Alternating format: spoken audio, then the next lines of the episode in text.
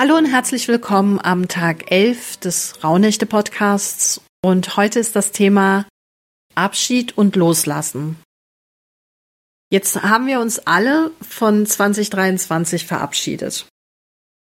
Ich bin mir aber auch sicher, dass wir alle Sachen, Gefühle, Dinge mitgenommen haben ins neue Jahr, die wir vielleicht besser in 2023 gelassen hätten. Wir konnten uns aber nicht überwinden, diese Dinge, Sachen, Gefühle loszulassen.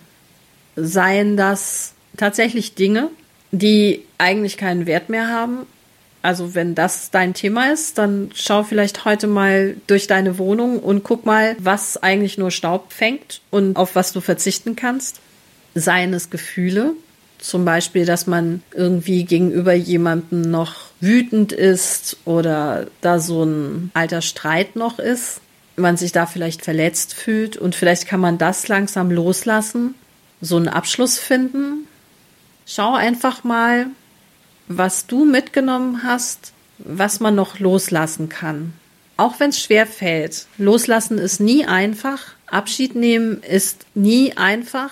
Vor allen Dingen wenn es hier darum geht, dass man etwas loslässt und Abschied nimmt, das auch nicht wiederkommen wird. Und das können sogar negative Gefühle sein wie Kroll, den man ungern loslässt, weil man sich da schon dran gewöhnt hat. Der war ja schon lange bei mir, wie so ein guter Freund. Aber auch den kann ich loslassen und mich bedanken und sagen, hey, war eine schöne Zeit mit dir, aber ich brauche dich nicht mehr.